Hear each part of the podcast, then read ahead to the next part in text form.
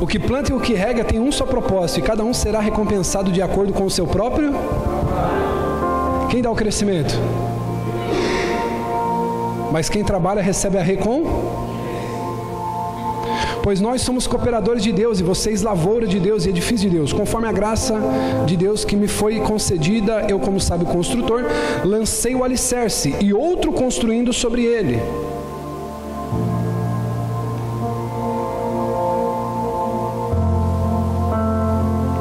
Dizer assim: ó, contudo, veja cada um como constrói. Porque ninguém pode colocar outro alicerce além do que já está posto, que é Jesus. Sabe do que, que ele está falando aqui? Olhe para mim. Ele está falando de você. Ele está falando da igreja. E os construtores aqui são os pregadores, os pastores, os evangelistas, os pregadores itinerantes. Ele está falando, eu como sábio construtor, eu lancei o fundamento. Ou seja, Paulo ele era um missionário, ele passava plantando igrejas, ele passava ganhando almas para Jesus. E os que ficavam eram os construtores, que iam edificando em cima do alicerce. Porque ninguém pode colocar outro alicerce além do que já foi posto, que é Jesus. Se alguém constrói esse alicerce usando ouro, prata, pedras preciosas, madeira, feno ou palha, sua obra será mostrada, porque o dia trará a luz, pois será revelado pelo fogo. Porque provará a qualidade da obra de cada um. Amém? Esse texto, querido, Paulo ele está trazendo uma exortação para a igreja de Corinto. E queridos, eu acho que de muitos pastores aí, o que mais tem pregação sobre Paulo talvez seja eu, irmão. Sobre a igreja de Corinto, então, nem se fala. Às vezes até minha filha brinca assim, pai, você tem que pregar sobre a arca de Noé, chega de pregar de Paulo. Mas irmão, quando eu olho para esse texto aqui, não é novidade para ninguém que a gente sabe que o problema da igreja de Corinto não era um único, exclusivo problema. Eles não tinham problema financeiro, eles não tinham problema de inveja, de fofoca. Eles tinham tudo isso e muito mais. Só que o problema predominante, embora ela estivesse cheia de problemas, é que ela era uma igreja que estava localizada em um centro de adoração a uma deusa pagã. E além disso, querido, eles tinham um problema que ele afeta grande parte da igreja brasileira, que é o que? A imaturidade da sua membresia. É a imaturidade dos cristãos que compõem a igreja. Então a gente olha para esse texto e a gente percebe que o nível de maturidade que aquelas pessoas tinham era um nível baixíssimo. E aí a gente vai percebendo que quando uma igreja ela tem um nível de maturidade baixo, é uma igreja muito problemática. Talvez, querido, você já pode ter entrado em um templo de uma igreja com mil pessoas, com mil e quinhentas pessoas. Isso não quer dizer nada. Isso pode até te impressionar, mas não impressiona Deus. O que impressiona Deus, querido, não é o número de pessoas que se ajuntam para congregar no domingo. O que impressiona Deus é como cada uma dessas pessoas responde às questões da vida na segunda. E essa igreja, querido, a gente percebe que o propósito de Deus é que a gente coloque a nossa fé em Cristo, não em homens. A principal queixa de Paulo era o seguinte: eu não pude falar para vocês como pessoas espirituais. Eu não pude dar para vocês um alimento sólido. Eu não pude falar de grandes coisas a vocês para que o coração de vocês se exultasse em Deus, porque vocês são carnais. Vocês ainda estão como crianças. E você que é pai sabe que não é todo tipo de comida que você pode dar. Hoje, por exemplo, o nosso fim de semana foi muito desgastante. Preguei na sexta, tivemos reuniões no sábado. Meu dia foi corrido no sábado, a bispa trabalhou, café de alinhamento. Aí quando foi hoje à tarde, após o almoço, eu coloquei um pouco de, de energético para eu poder tomar. E a minha filha quis tomar. Eu falei, não, você não pode tomar. Ela, ah, mas eu já experimentei, parece que é refrigerante. Eu falei, parece, mas não é. Porque tem coisa que a gente sabe que se uma criança tomar, ela vai passar mal. E Paulo está olhando aqui para essa igreja de Corinto e ele está dizendo isso. Ele está olhando, olha, eu precisava tratar tantas coisas boas com vocês, mas como que vocês dizendo que é um de Paulo, outro de Apolo? Como que eu posso dizer para vocês? Coisas espirituais. Então, querido, nós precisamos entender que o propósito de Deus é que a gente coloque a fé em Cristo. Essa é a fé que funciona, a fé em Cristo. O propósito é que a gente se torne mais parecido com Jesus. O propósito, querido, de você vir para a igreja não é muitas vezes você só se parecer com o seu pastor, é você ser parecido com Cristo, é você reproduzir a vida de Cristo às pessoas ao seu redor. O que Cristo faria nas situações em que você vive? Paulo vai dizer em Gálatas 4,19: Meus filhinhos, por quem de novo sinto dores de parto, até que Cristo seja formado em vós. Sabe qual que é o problema muitas vezes, querido? Que o pastor ele quer reproduzir a, a identidade dele em você. Ele não quer reproduzir o caráter de Cristo em você. Muitas igrejas querem reproduzir a visão dela em você, que você seja um produto em série, carimbado, chancelado e marcado como alguém que é daquela igreja. Já parou para perceber? As pessoas elas têm mais capacidade de defender a placa da qual elas congregam do que defender a Bíblia. Porque eu sou batista, eu sou presbiteriano, eu sou assembleiano roxo, da canela de fogo, do reprepré, do camacé, do proviar. E cadê Cristo? Aí Paulo está dizendo assim: não tem como. O meu trabalho, as dores que eu sinto, é até ver Cristo sendo gerado em vocês. Colossenses capítulo 1, 28, olha o que Paulo vai dizer: O qual anunciamos, admoestando todo homem e ensinando a todo homem e toda sabedoria, para que apresentemos todo homem perfeito em Cristo. O trabalho do evangelista, do pastor local, é apresentar todo homem perfeito em Cristo. Diga comigo, perfeito. A palavra perfeito significa, sabe o que? Não é a perfeição da totalidade ou plenitude. A palavra perfeito aqui aplicada para mim e para você é ter chegado ao seu fim. Alguém que chegou ao fim, completo, maduro. Quando você vê um fruto muito gostoso, suculento, uma manga, uma pera, um pêssego, uma banana, e ela está madura, ela está daquele jeito que você gosta de comer, você fala assim: que fruta per? Ela está perfeita para co? E é isso que ele está falando. Apresentar todo homem perfeito a Cristo. Está falando do que? De completude, de maturidade. Quando Deus olhar para você, Ele vai olhar e vai te ver maduro. Vai falar assim: olha, sabe quando Deus vai se agradar de você? Quando Ele olhar para você e ver maturidade. Esse é o nosso maior desafio. Pessoa madura não dá trabalho, irmão. Pessoa madura, ela não fica pondo culpa nos outros dos seus fracassos, dos seus insucessos. Ela sabe que muito do que ela vive é o que? Fruto das suas escolhas. Deus, irmão, ele no Antigo Testamento, ele sempre foi literal. Ele sempre foi o quê? Literal. Ele diz: Eu coloco diante de vocês a bênção e a maldição. Escolhe a bênção. O que, que o povo escolhia? Maldição. Tinha que apanhar na mão de Faraó, sendo escravo no Egito apóstolo João, ele é um pregador literal. Com João não tem meio termo.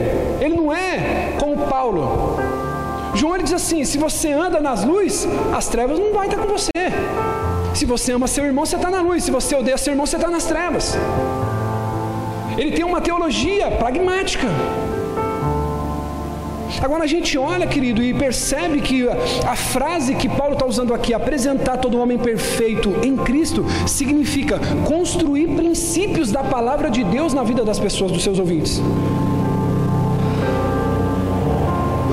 Construir valores de forma que uma pessoa esteja preparada para responder a qualquer situação na sua vida com uma atitude semelhante a de Cristo.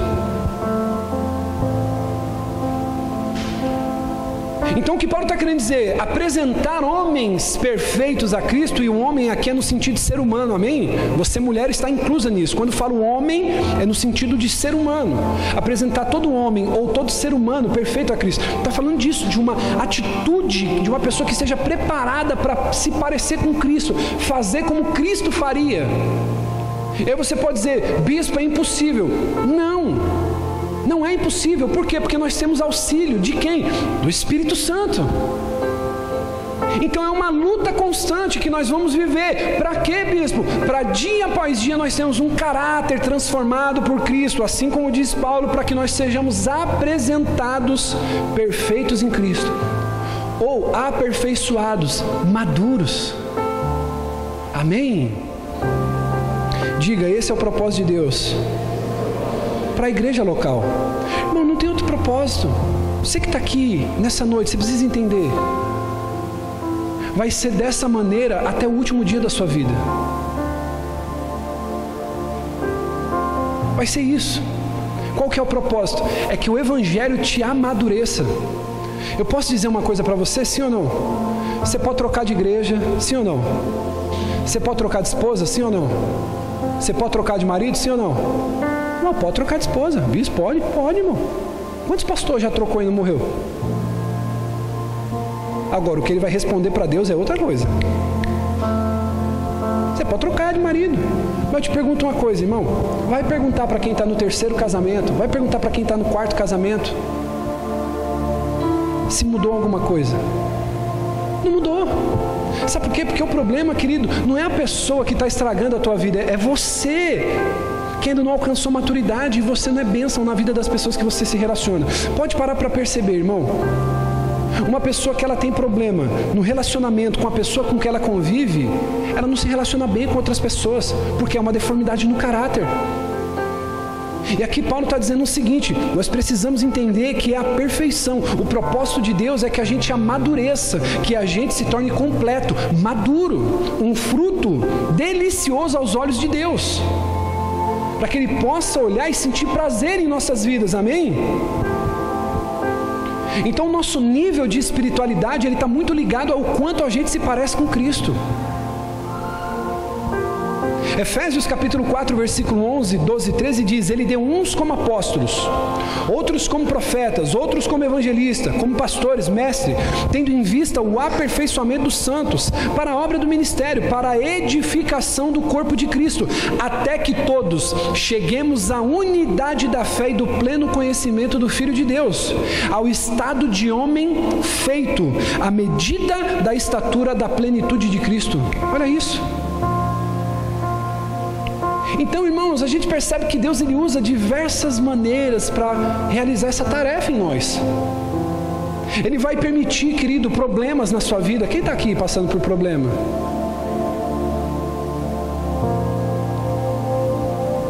Tem alguém com problema aqui, irmão? Posso fazer essa pergunta aqui, sim ou não? Tem alguém irritado aqui, irmão? Não irritado agora, mas alguém que se irrita? Então Deus ele vai permitir os problemas, ele vai permitir as irritações, sabe para quê? Para forjar o teu caráter. Tem alguém aqui com dívida? Ele vai permitir essa dívida para forjar o teu caráter. Será que você está com essa dívida porque o diabo está furioso com você ou porque você não soube usar o seu cartão?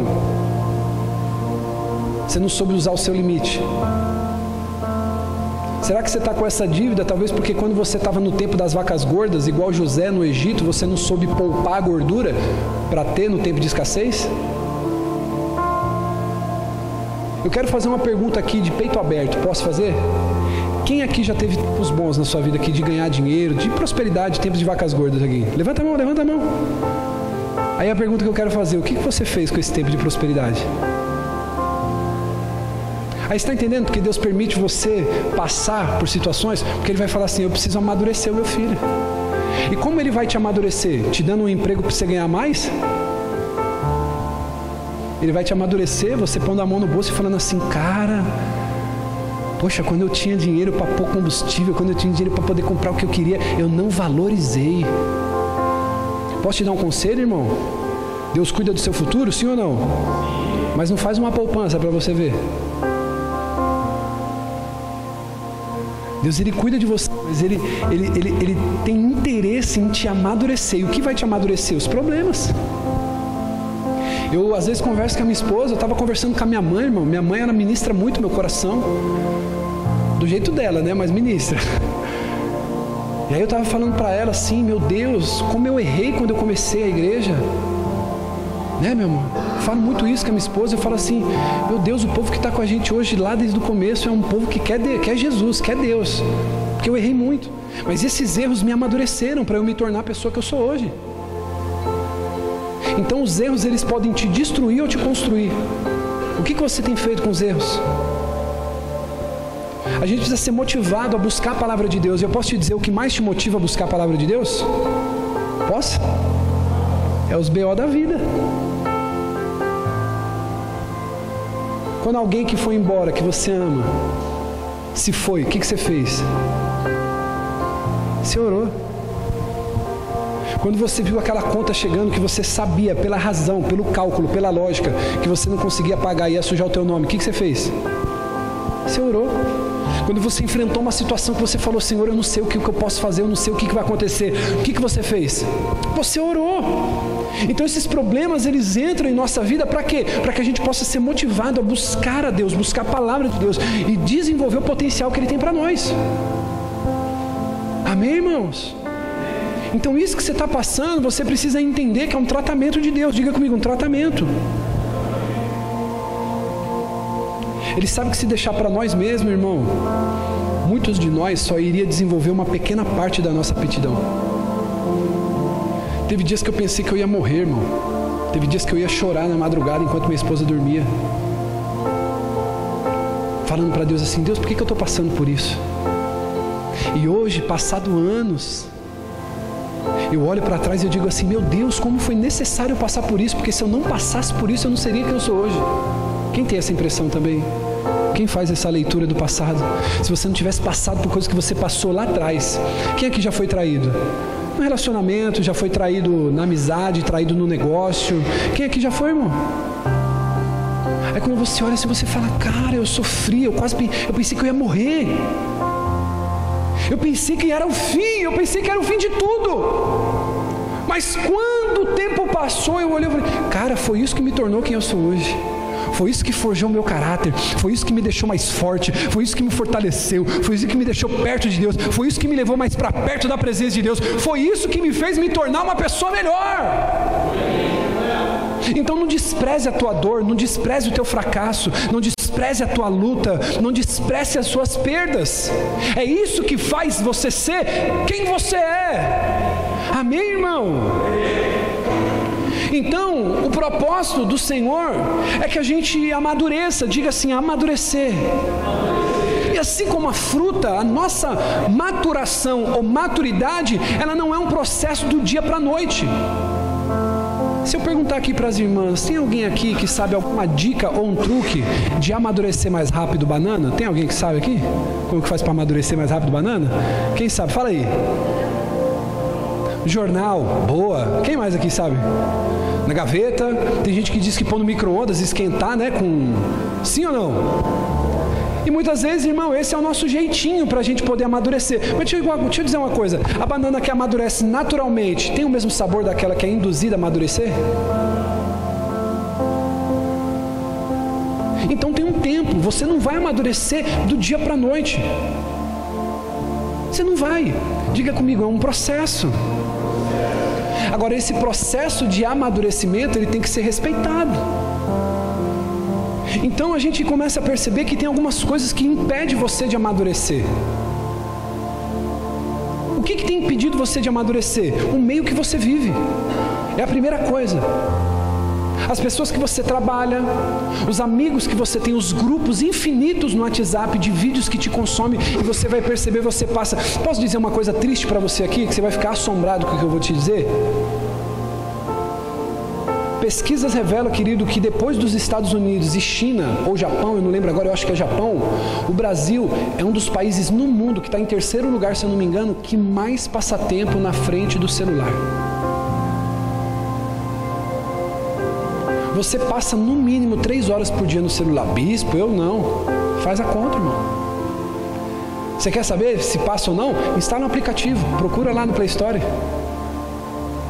Quem aqui já teve problema? Posso falar? Quem aqui já teve problema com a namorada, com o esposo, com alguém por causa de celular? Quem já teve? Tem uns homens aí que é uns banana, né? Agora é hora de ser homem. Agora é hora de ser macho. Levanta aí, assume aí, irmão. Já tomou as duras já da esposa? Você não é homem, irmão? Já tomou as duras da mulher? Sai do celular, meu. Tira o pé da mesinha. Vem ajudar. Quem nunca, né? A gente precisa amadurecer, diga, amadurecer. O meio que a gente vive é um impedimento. Irmãos, segundo alguns filósofos, alguns pensadores contemporâneos da nossa época, nós somos a geração fast food. Passou já a geração Coca-Cola, nós somos a geração fast food. Nós somos a geração drive-thru. Irmão, se você colocar 10 anos atrás, 15 anos atrás, isso não existia. Você encostar o carrinho ali, irmão, eu vou falar uma coisa para você, eu não sei vocês. Mas, irmão, se eu tiver que esperar 10 minutos, 15 minutos, 20 minutos para eu poder ir num lugar para comer, eu já não gosto do lugar. Tem alguém que é assim também? É uma coisa cultural, é nosso. Você liga para pedir uma pizza, irmão, principalmente aqui na nossa região. Passou de meia hora, você já quer cancelar. Sim ou não, irmão? Confessa o pecado aí, igual eu aqui, irmão, já de altar, já põe para fora aí, irmão. É noite de confessar o pecado. A gente já fica ansioso, fala: "Que pizzaria é essa aí? Não, vou pedir na outra lá". Aí quando chega, irmão, você tava quase para cancelar, você fala: "Não, eu não vou cancelar dessa vez não, mas da próxima". Por quê? Porque a gente é ansioso. Irmão, quem aqui já trocou de celular porque o celular que você tava ficava travando, a bateria ficava acabando? Diga comigo, geração. Fast food. Quem aqui, irmão, já pensou que ia ficar rápido do dia, é, ia ficar rico bem rápido do dia para noite? Não, eu vou entrar naquele negócio, eu vou vender, eu vou fazer, eu vou entrar naquele movimento. Eu lembro, irmão, que há muitos anos atrás tinha uma, uma empresa, não era pirâmide, era tipo marketing multinível chamada Forever. Alguém lembra dessa Forever? Que vendia produtos a, é, com. com é, o, o, produto principal que eles vendiam era a base de babosa. E tinha shake, tipo a Rinodê hoje. Irmão, eles tinham um plano de negócio lá, e se você entrar, e se você pôr tantas pessoas, você vai andar num iate, numa nave espacial, você vai ser membro da NASA lá. E eu falei, uau, eu vou para esse negócio. Quem aqui já ouviu esse tipo de coisa, irmão? Umas empresas recentes que vendiam uns colchão aí, né? Da, da, da NASA, né? Que tinha botão para tudo quanto é lado. Se você vender, eu recebi a visita de um amigo. Ele falou assim: ó, para de ficar se matando para pagar o aluguel da tua igreja. Você tem que trabalhar nesse negócio comigo, pastor. E você vai ganhar muito dinheiro. Você vai tirar gente da pobreza. E eu falei: Labachúbia.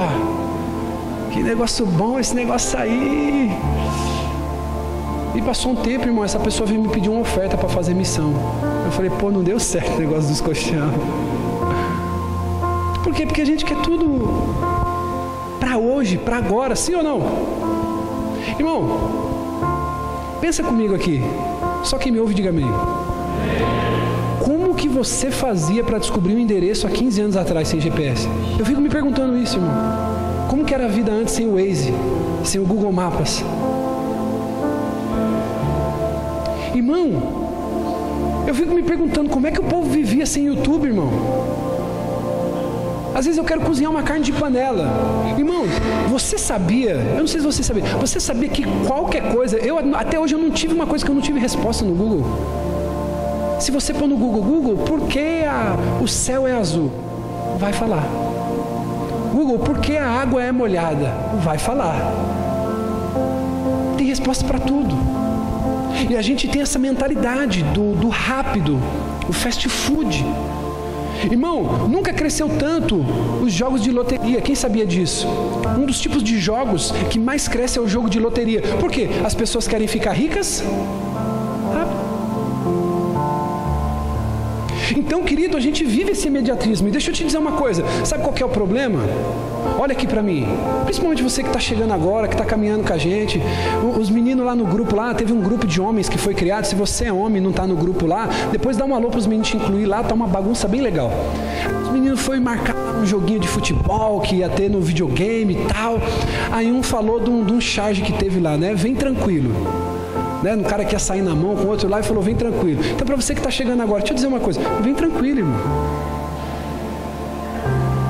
Ô bispo, mas eu sou bom, eu toco, canto, pulo, profetizo. Vem tranquilinho. Aqui é mais embaixo, a gente fala de maturidade, a gente fala de crescimento, de comprometimento. O seu talento é a última coisa que a gente quer explorar, a gente quer saber do seu caráter, como você trata a esposa, como você tem tempo para os filhos, se você paga o que você compra, se você devolve o que você pede emprestado. Ah, irmão, você perdeu a chance de dar um glória agora aí, perdeu a chance até de aplaudir a Deus, irmão.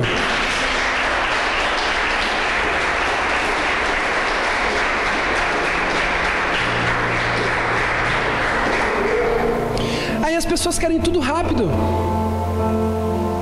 Deixa eu dizer uma coisa para você, irmão. Tem pessoas que falam assim: Ah, bispo, sabe o que, é? Eu vou parar, eu vou parar de pregar, eu não quero mais pregar, não.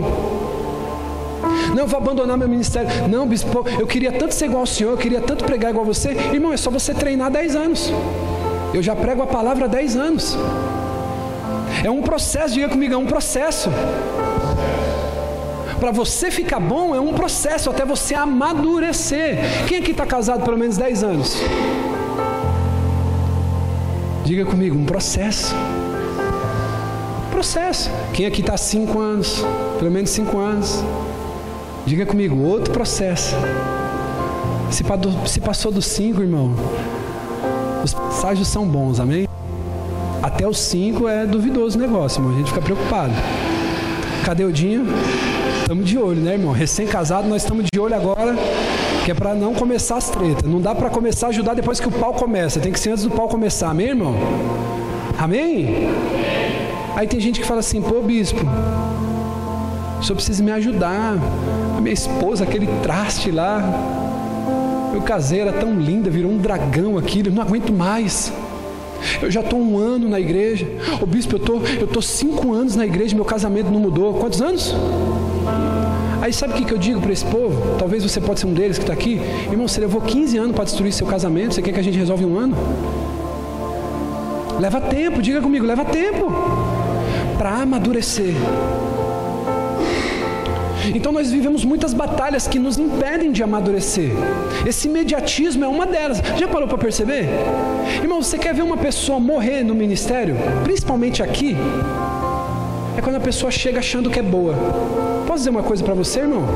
Essa igreja é uma benção não é? Se você não tiver aqui, ela vai continuar sendo.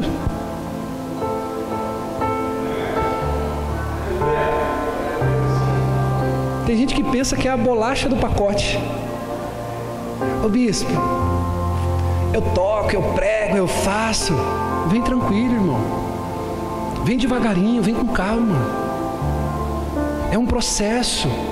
Quantas pessoas que você vê que passou aqui, você fala assim, poxa, bispo, não ficou. Sabe por quê? Porque não queria ser tratado, ser cuidado, ser orientado, queria oportunidade. Então nós precisamos entender que esse processo de amadurecimento, ele é um processo demorado e isso mata muitas pessoas. Por quê? Porque as pessoas elas não querem ficar um mês, dois meses, três meses, cinco meses. Irmão, para um pastor chegar aqui e pegar o microfone para subir para pregar aqui hoje, é no mínimo um pegando escola e caminhando no pastor, servindo água, pondo água aqui. Olha para o teu irmão e diga assim: vai com calma. Aí tem o pastor Diego, tem o pastor Fábio, tem o pastor Márcio. Eu lembro de uma vez, eu estava lembrando esses dias, de quando entrou uma pedra no teu olho. Lembra, pastor, na sala pastoral da igrejinha lá?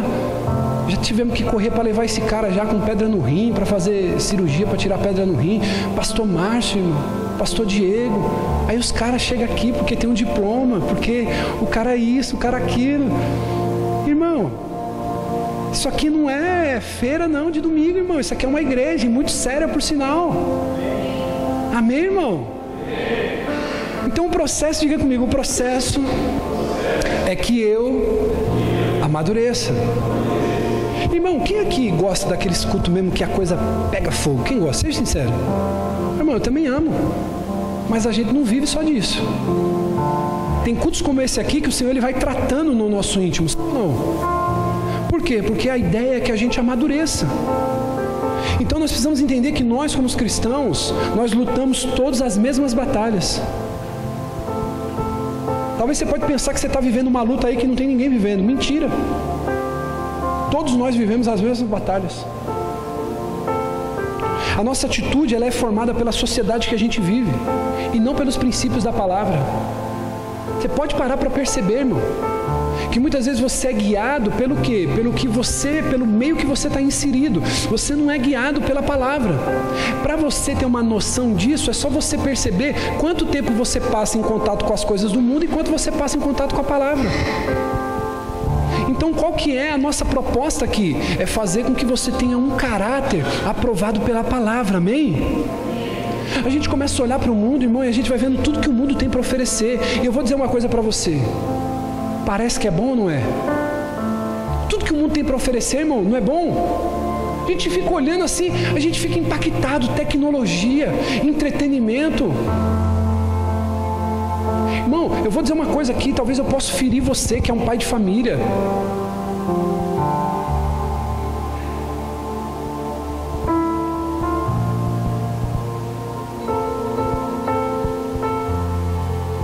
Às vezes a tua esposa, cara, ela tá a ponto de desistir de tudo e você não está percebendo. E você é uma vergonha, cara, você é um fracasso. Às vezes a vontade que dá é de bater na tua cara de mão aberta. Desculpa eu falar isso aqui de altar. Às vezes você se comporta, cara, como um frouxo. Você não pega. Desculpa, nós só temos adulto aqui. Você não pega a sua esposa de jeito, você não satisfaz ela sexualmente. Passa horas no videogame passar horas com os amigos, passar horas jogando futebol. E a tua família sangrando, a tua família se quebrando. O mundo parece atrativo.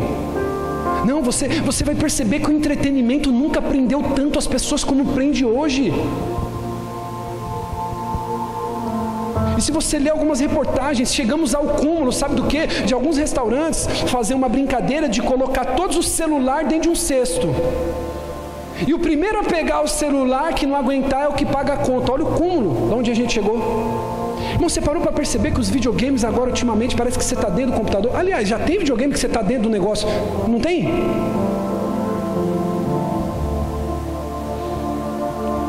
Irmão, eu vou dizer uma coisa para você. Posso falar isso aqui? Eu sei que muitos aqui têm videogame. Eu não estou falando aqui como indireto. Eu sou homem. Eu não estou mandando recado aqui para você. Então isso aqui você não pode pegar na tua carne. Porque vários homens aqui têm videogame. Então eu não tô, eu não tô aqui jogando indireta para um, eu tô aqui falando para homem, amém? Então não vai sair com uma menininha fresquinha. Ai, o bispo falou do videogame.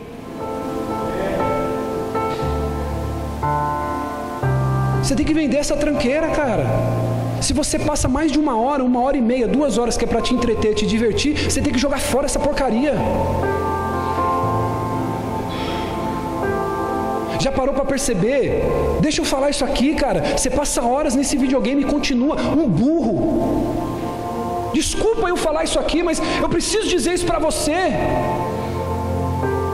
Você passa, se você contabilizar quanto tempo você passa vendo Netflix, quanto tempo você passa vendo filme, quanto tempo você passa na frente de um videogame, quanto tempo você passa jogando bola e você não vai buscar um futuro melhor para você, para tua família, não lê um livro.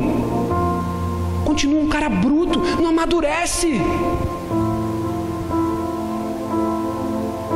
Já chegou ao cúmulo de mulheres me procurar, procurar minha esposa e falar, bispo, eu já procurei o meu marido na noite querendo me deitar com ele e o cara jogando videogame.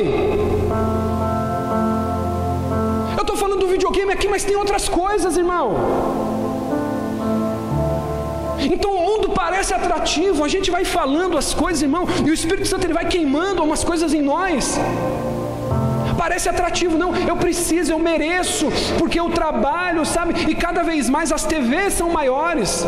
Aí você comprou uma TV, você vira escravo da TV, irmão. É bênção demais, irmão.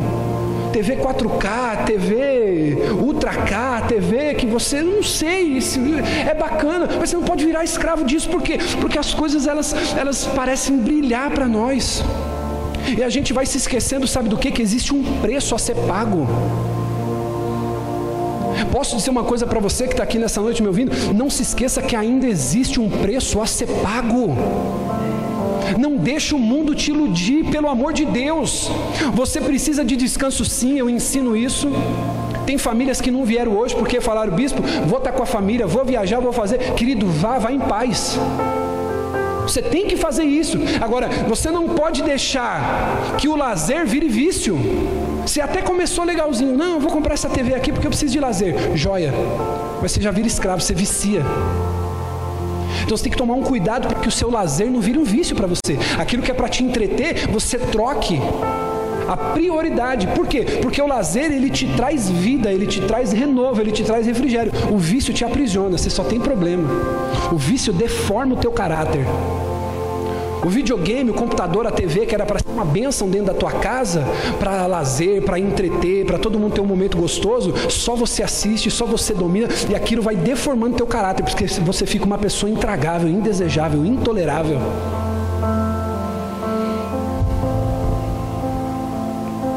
A gente não pode violar os princípios da palavra de Deus, irmão, e esperar que Ele nos abençoe. Eu vou repetir: a gente não pode tolerar, aliás, a gente não pode violar os princípios da palavra de Deus e esperar que Ele nos abençoe. Eu não posso, conhecendo os princípios da palavra, fazer o que Ele desaprova e esperar que Ele vai me abençoar no, no final das contas. Não, está tudo bem, bispo. Sabe o que eu vou dizer para você, o que eu percebo? Agora eu não vou falar como alguém que atende pastores de fora, eu quero falar como alguém que é pastor local, como alguém que está diariamente com ovelha. Eu percebo que as pessoas, do mesmo jeito que se comportam lá fora, querem se comportar dentro da igreja, que é resultado espiritual imediato.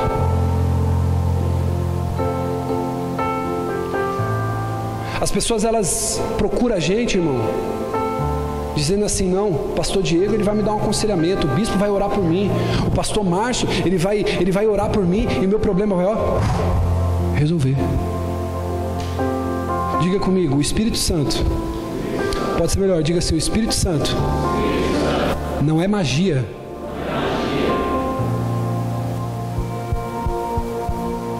Tem gente que pensa que é, em nome de Jesus, balança a varinha de condão.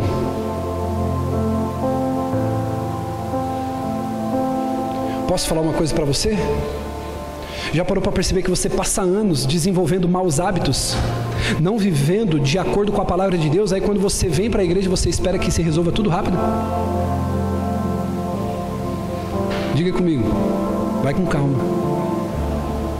A gente passa anos e anos desenvolvendo hábitos errados, vivendo em desacordo, desobedecendo a palavra de Deus, bagunçando o coreto, como diz por aí, né? Aloprando tudo, não é como diz? E aí a gente chega na igreja, não, mas eu já estou um ano, bispo, não aconteceu nada. Ah, vem com calma. Vai devagarinho, irmão. Devagar com a dor, igual diria minha mãe, vai devagar com a dor. A gente não pode, querido, querer resultado rápido com as coisas de Deus. Diga comigo, existe um processo. É igual o camarada, faz 21 dias de jejum. Quando faz, né? Aí no vigésimo segundo dia já fala, não, bispo, isso aí foi em vão, não aconteceu, Deus não fez. Então, como os muitos, escute isso, quem me ouve, diga amém. Como tem muita pessoa que deseja resultado rápido, fica difícil para muita gente se trabalhar, se dedicar ao trabalho a longo prazo. Seja, eu venho com uma mentalidade mundana lá de fora, de que eu tenho que querer resultado rápido. Então eu não consigo me dedicar ao trabalho de longo prazo de Deus na minha vida. Irmão, deixa eu te dizer uma coisa. Eu lembro que quando eu comecei para a igreja eu fumava. Foram dois anos para eu ser liberto totalmente. Eu achava que quando eu chegasse na igreja eu ia ser liberto assim, ó. Não. Você conhece alguém que parou de fumar de um dia para a noite? Eu conheço uma pessoa, não estava na igreja. Falou assim: a partir de amanhã eu não vou fumar mais. Eu falei: eu, hein? Irmão, nunca mais pôs um cigarro na boca. Eu falei: caramba. Hum. A gente já fica de, hum, metido, hein? Decidi parar, parei. Eu fiquei dois anos, irmão. Lutando, lutando, lutando. Mas estava lutando. Diga comigo, é um processo. Olha aqui para mim, irmão. Então você se percebe a dificuldade? Não é que Deus não faça, é que você quer no seu tempo. Você quer resultados espirituais de maneira imediata. Às vezes você pensa que é igual fazer um miojo. O miojo é benção, irmão. Mas come todo dia para você ver. Então, querido, isso aqui não é um miojo, não é um hambúrguer do McDonald's que você põe na chapa e pá, fica pronto. Diga comigo, leva tempo. Então, olha aqui para mim, sabe qual que é o processo? Posso te falar? Tem alguém aqui que lê a Bíblia uma hora todo dia? Todo dia, lê uma hora a Bíblia, uma hora, todo dia. Não, mas sabia que você pode chegar a isso? Basta você ler uma vez por semana, se você não lê todo dia. Aí você vai começar a ler duas vezes por semana. Você ora todo dia uma hora? Uma hora? Começa orando todo dia cinco minutos. Que eu estou propondo para você, escute o que eu estou dizendo, é um trabalho demorado, é um trabalho a longo prazo, que Deus vai te ajudar a completar a obra, até que Ele olhe para você e diga assim: está ficando maduro, está ficando do jeito preciso, está ficando do jeito que eu quero, para degustar, para olhar para você e sentir prazer. Bate na mão de dois ou três irmãos e diga assim: ó, Deus está trabalhando, não é que está demorando, vai acontecer na hora e no tempo de Deus, aleluia. E se você crê nisso, aplaude o nome do Senhor. Oh glória!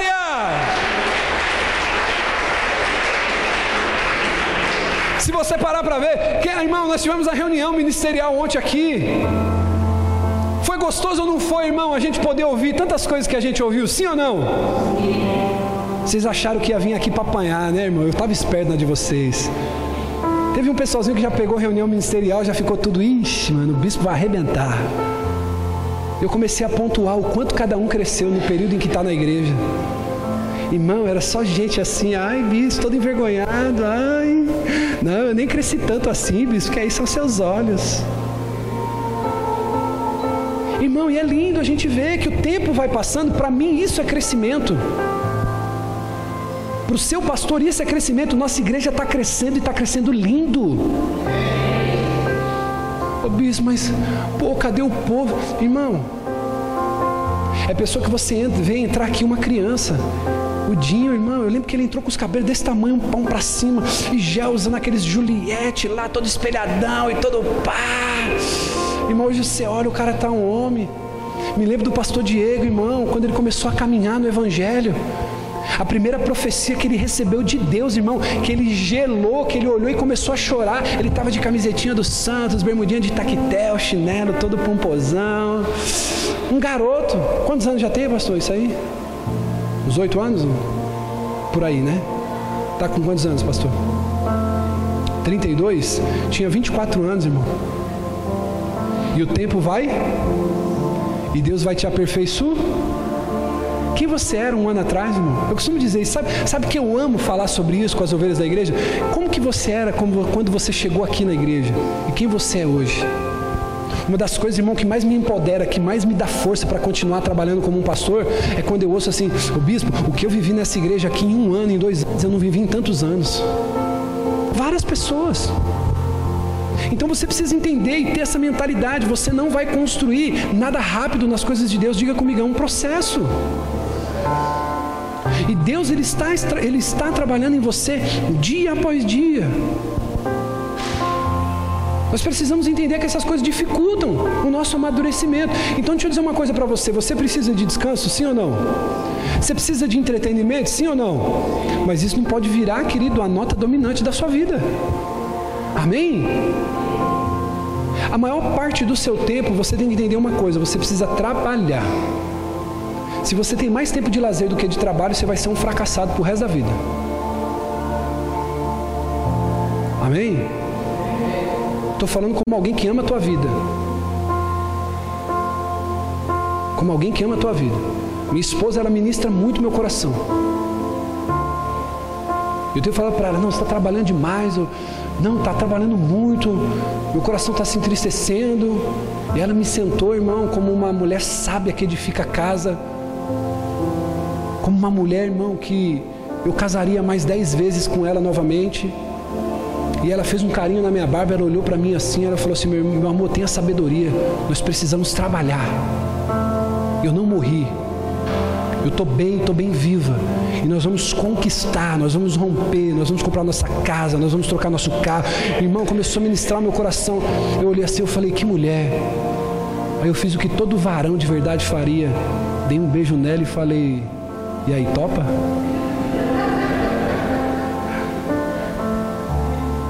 Eu sou artilheiro, meu irmão. Nessa aí, irmão, é comigo mesmo. Então você precisa entender, diga comigo, é trabalho. Irmão, quem lembra que eu estava vendo umas fotos de quando as paredes eram brancas, quando a gente não tinha porta de gesso, não tinha porta de vidro? Quem lembra disso? Irmão, olha para essa igreja hoje. O tempo passou e a obra amadure Então é um tempo. Você vai ficar bom, pastor Fábio. Meio estragadinho ainda, a cara não ajuda muito, mas vai ficar bom, diga amém. Vai ficar boa, Pri. Fê, vai ficar bom. É um tempo. Olha para quem está do teu lado, diga assim: é um tempo. Diga para ele assim: não queime etapa. Diga para o seu irmão: não queime etapa. Amém, irmãos? A gente vai percebendo que tem coisas que dificultam o nosso crescimento espiritual. Por exemplo, amizades e influências ímpias. Se você for honesto com você mesmo, você vai perceber que às vezes tem amigos que você até gosta, mas o cara é ímpio. Ele atrapalha. Os ambientes que a gente está, Nath, eles não cooperam para que a gente se torne mais cristão, sim ou não? Eles não cooperam. Eles têm um efeito sobre a nossa maturidade, eles nos fazem. Por que, que irmão, você olha às vezes para o pastor e você fala assim: pô, pastor, eu queria tanto alcançar isso? Porque nós, pastores, temos uma vida separada. Irmão, muitas lutas que você vive hoje, graças a Deus eu não vivo. Louvado seja Deus por isso. Nós que somos sacerdotes, pastores, nós temos uma vida separada.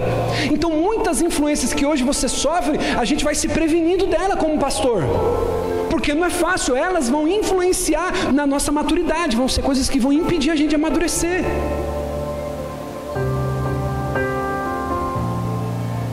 Então é difícil de construir um caráter. Tem muita pessoa que se converte, posso falar isso aqui? Tem muita pessoa que se converte, mas ela ainda continua vivendo a vida com a filosofia antiga que ela tinha.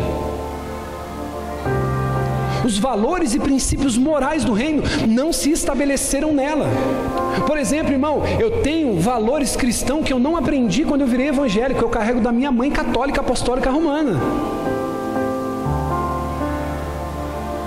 Eu falei isso na reunião ontem, vou repetir aqui. Estávamos na casa da minha sogra. Estávamos almoçando, minha esposa estava lá. Estávamos mais ou menos umas 12, 15 pessoas, não sei.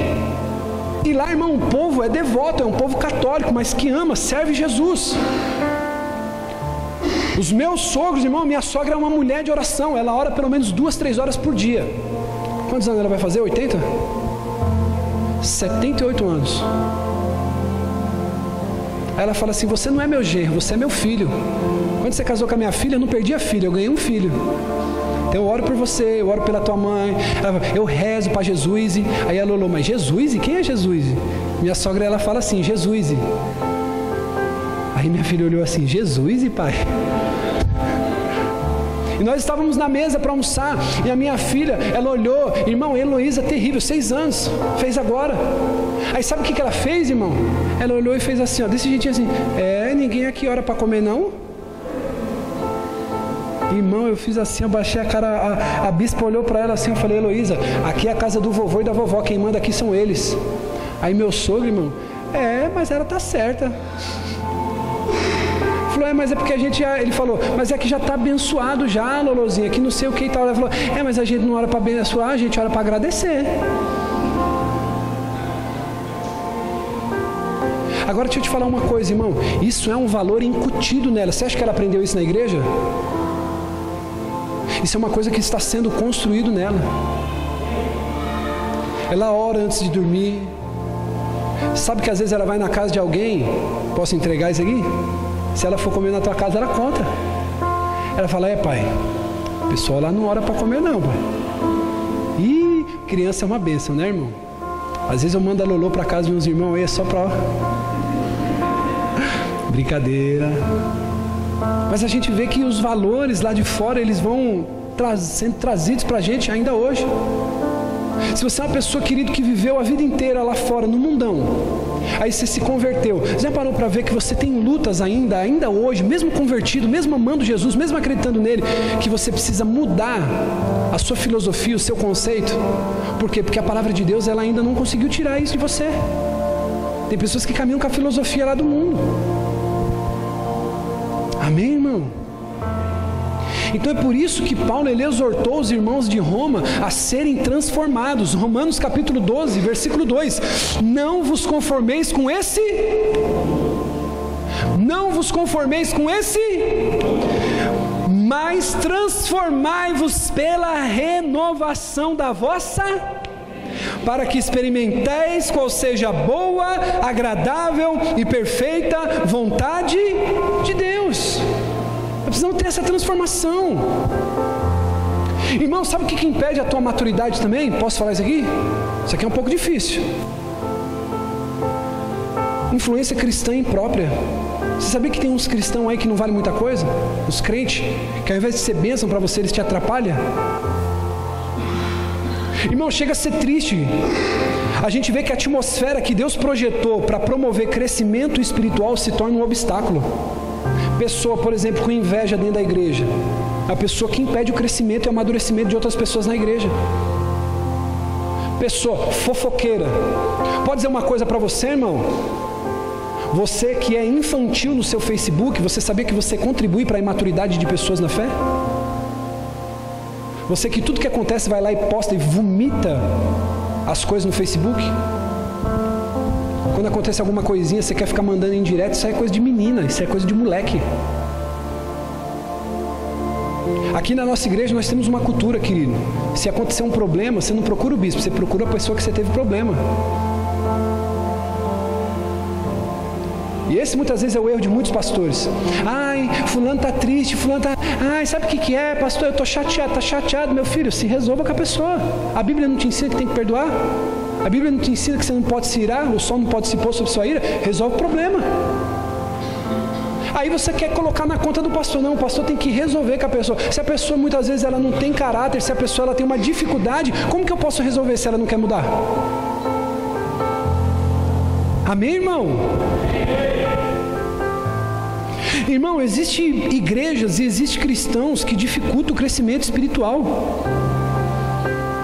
Tem igrejas que atrapalham o crescimento de algumas pessoas. Posso te falar por quê?